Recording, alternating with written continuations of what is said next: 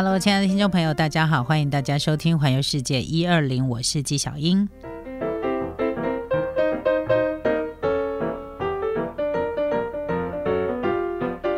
今天跟大家介绍东北旅行，然后特别介绍了东北 JR 周游券，非常非常的。呃，划算，然后呢，CP 值相当高的一张交通票券哦。那其实呢，全日本的东北地区有三个地方可以看得到树冰景观，除了相当知名的藏王树冰之外，其实还有在青森的八甲田山。那形成树冰的条件其实很多，包含呢温度必须要在零下五度，而且呢要有这个季节的那个季风呢要有比较。多的水汽，哈，就是呢，它有冷水水滴吹向那个冷杉树上，然后在温度零下五度的时候，让那个水点附附着在那个树枝上面，然后渐渐的结成冰，才会看到所谓的树冰。那这个树冰啊，它在呃结满整个都是雪的时候，远远的看，从。那个山下或山山腰呢，往那个树冰的方向看，你会觉得那一棵树啊，就是整个都盖满了雪的树，看起来很像雪怪，所以呢，他们也会把它称之为说树冰叫做雪怪，这样哈。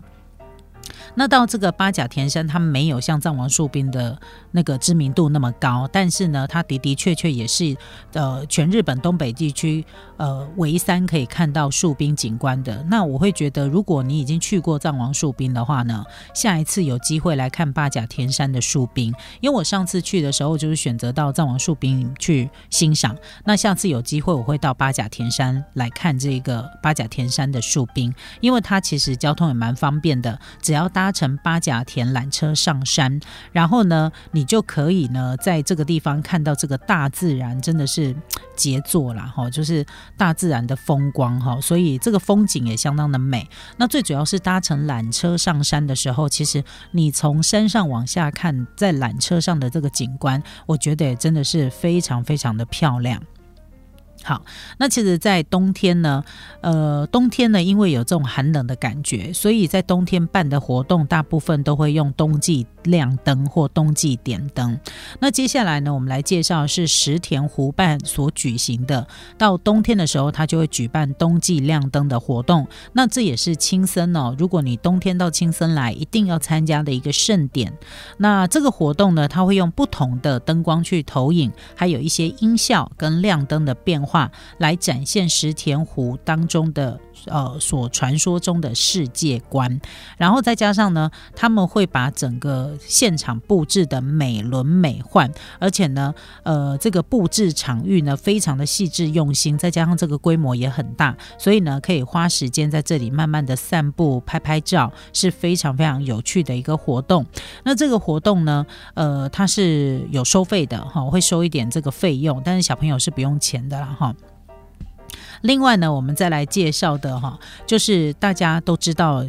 非常非常可爱的秋田犬。那讲到秋田犬呢，你就一定要来介绍秋田犬之旅哈的这一个呃，就是到这个车站来，因为呢，这里啊，其实它有很多呃当地的人家，他们就是直接就饲养了秋田犬，然后呢，他就会在呃。秋田犬之里，这个这个地方哈，就是专门介绍一些秋田犬的相关的介绍啊，然后有一些休息区啊，也会提供一些秋田犬的训练的展示室，迎接访客来这里来访。然后呢，在这里还有当地的民众，就是。居民所饲养的秋田犬，它会轮番的在馆内轮班哈，除了星期一休息之外，所以呢，如果你真的要到秋田来看到真正的秋田犬的话呢，选择这里绝对没有错啊。好，那再来呢，我们要跟大家特别介绍的就是，其实，在嗯，在东北地区啊。虽然下雪会可能会影响到你你的一些行程哈，就是比如说你的拉车时间，你可能尽量不要选择一些拉车太长的地方。那讲到东北呢，特别介绍这个秋田，我要跟大家介绍这个秋田犬之旅之旅之旅的这一个呃秋田县呐，嗯，大家第一印象大概都是先想到秋田犬嘛。可是事实上，如果要到秋田东北地区，你要到秋田来玩的话，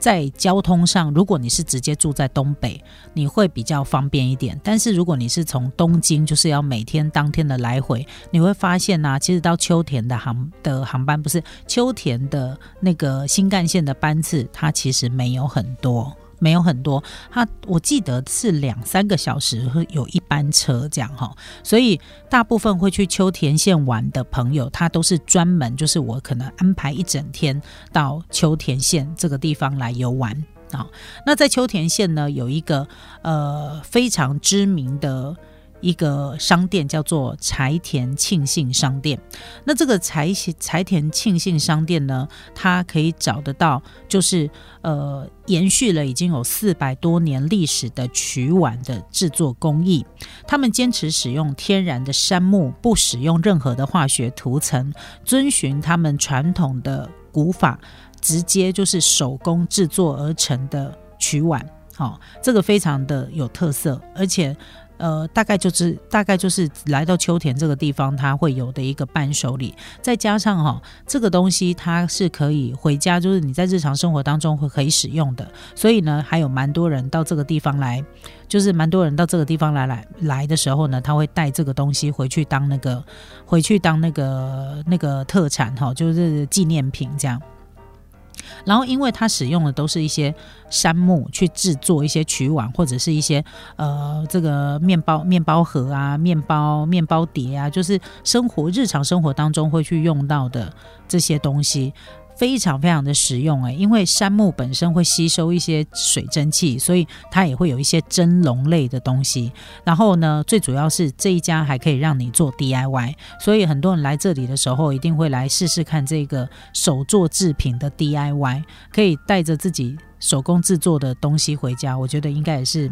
呃蛮有趣的一件事情。好，那另外呢，在秋田的在秋田这个地方呢，它有一个非常知名的。美食老店就是专门贩售车站便当起家的花扇。那其中呢，它最有名的便当叫鸡饭便当，非常的受到观光客跟他们当地民众的喜爱。那甚至于在他们那个车站便当比赛当中呢，也常常获奖。所以呢，是来到秋田的时候呢，不能够错过的一个美食。那这个鸡饭最大的讲究就是他们使用百分之百秋田县所产的米，然后呢，再加上那个调。味之后呢，这个米煮起来呢，香香甜甜，再搭配滑嫩的鸡肉一起吃，相当的美味。所以呢，是一个大人小孩都会喜欢的一个味道。基本上我称它为是干的亲子冻，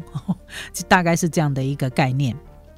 好，那如果你到秋田县来的时候呢，搭乘他们的这个呃室内电车，好，呃，只需要十五十五分钟，你就可以抵达鹰巢站。那这个鹰巢站呢，是从秋田内陆线起点开始，一直到角馆，总共总共有二十九个车站。它是一个横跨秋田县内陆的一个纵贯铁路。那全长有九十四点二公里。但是呢，在乘车的时候呢，你可以慢慢的去欣赏它沿路的风光，然后再加上冬天的时候呢，窗外总是会覆盖一层白雪，看起来是非常非常的漂亮。好，所以呢，很值得让大家到这个地方来玩。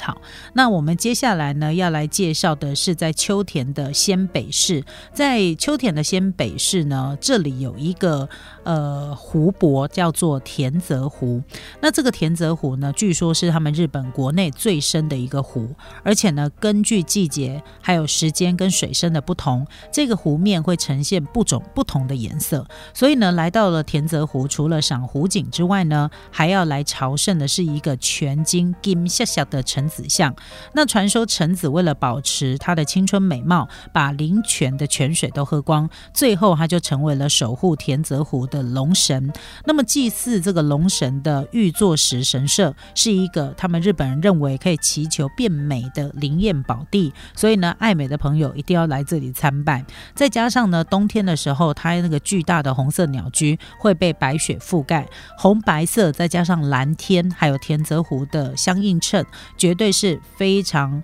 美丽的一个打卡景点，所以呢，是一个人人都想要到这个地方造访的地方。虽然从秋田啊，就是虽然你从东京到秋田，其实它我就说它的新干线的班次不多，但是如果你直接从东北到秋田的时候，其实你也可以来秋田这个地方呢，来个两天一夜的小旅行，然后或者是呢就起个大早，好好的在秋田区，就是在秋田县呢安排几个景点，你会感受到完全不同的东北文化，好吗？好，那讲到了秋田完之后呢，我要。介绍的这个地方是岩手县的盛冈市。那岩手县的盛冈市呢，有一个非常非常有名的呃民俗活动，这算市民活动，这不能算民俗活动，因为在盛冈有非常知名的三种面，一个叫丸仔荞麦面，一个叫炸酱面，另外一个叫盛冈冷面。基本上呢，你到了盛冈之后呢，盛冈车站附近呢，它就有非常多盛冈冷面的。那个有名的专卖店，然后你会在他们的那个车站啊，还有商店里面看到到处都在卖盛冈冷面的产品。那其实呢，冷面它源自于韩国，那经过了盛冈的这个制面的职人改良之后，做成了一个符合日本人的口味。那渐渐的，它就变成了是他们盛冈的一个代表的呃美食了。那这个冷面呢，最大的特色就是呢，它非常的好入口，但是呢，吃起来嚼劲十足。再配合呢自己制作的泡菜，然后他们还会加入水果。好，所以呢，如果你喜欢吃肉的朋友，还可以加一点烧肉。所以你会在盛冈看到到处都是卖冷面跟烧肉的餐厅，非常的值得一试。如果你没有时间吃的话，你还可以把它的那个调理包带回家，把盛冈冷面的那个调理包带回家，不用特别的去找，你随便去到盛冈之后随便看，你都会看到很多在卖那个冷面的餐厅。好，那当然啦。如果吃完了它这个在地的知名美食之后呢，你就直接从这个盛冈站附近，沿着它的一级河川北上川，然后慢慢的走，你就会看到这里有很多的这个类似像商店街这样的一个营业的空间，哈。嗯，不管是烧肉店呐、酒吧啦，然后或者是一些欧米亚给店呐，然后一些特殊的小商店呐，你都可以从北上川。这个盛冈的北上川的河边这边慢慢的走，你会看到它会出现一个截然不同的，有点像北欧风情这样的一个景观，是一个非常适合散步，然后呢，呃，这个下午的时候呢，好好的在这个地方消消食的一一条一条这个道路哈，就是你只要用走路的，慢慢的去欣赏就可以。走累了，你就找一间咖啡厅坐下来喝个下午茶，也非常非常好。那其实讲到了岩手县呢，不得不提到它其中的一样名物哦，它就是。南部铁器。因为这个南部铁器呢，对于岩手县人来说，其实它是一个传统的工艺。再加上呢，用南部铁器去煮水，它可以让水质变柔和，还可以让人体补充铁质跟预防贫血。那到底是不是真的有这个好处呢？我们不知道，反正那就是那个以前的人就是这样说嘛。但是南部铁器呢，它的价格不是很便宜，再加上它很重，所以有很多那个外国的旅客来到这个地方，即便它很重，即便它很贵，很多人还是把它买回家。为什么？因为它全部都是手工做的，而且呢，每一个在制作南部铁器的职人，他们都是用心琢磨每一件作品，是一个难得不变而且坚持不变的好品质。所以很多人到这个地方买那个南部铁器回去。那你在盛冈车站的时候，你就会看到他们展示他们当地的那个南部铁器的铸铁的大茶壶，超级大的一个茶壶。那其实除了南部铁器的茶壶之外呢，有很多东西，其实我觉得比较没有那么重，你也会比较好带。比如说有一些烤盘呐，然后或者是那个那个煎煎锅啊，小的煎锅那种，你就不用搬着它那个重的要命的南部铁器的水壶回家了。不过如果以那个收藏价值来说，当然是它那个水壶的工艺，我觉得是我我觉得是最棒的啦，因为它光是摆在家里面，当成是一个。摆饰品，我都会觉得哇，看起来就是会让你的家里面充充满一种合适的感觉哈，就是那种很有很有那种日本风情的一个地方。那岩手县呢，它其实也有很多的一些知名的景点，包含了他们的中尊寺哈，然后来到这里呢，还可以手抄佛经哈，来玩这样的一个呃这样的一个行程啊。那其实，在东北地区啊，它天气冷。不外乎日本跟台湾差不多一样，就是每个地方都会有温泉。那在东北地区其实有非常非常多的知名的温泉，所以如果到东北地区来玩的时候，诶，也我也真的是蛮建议要早一天，你就是住一下他那个温泉旅馆，好，然后呢去感受一下呢他。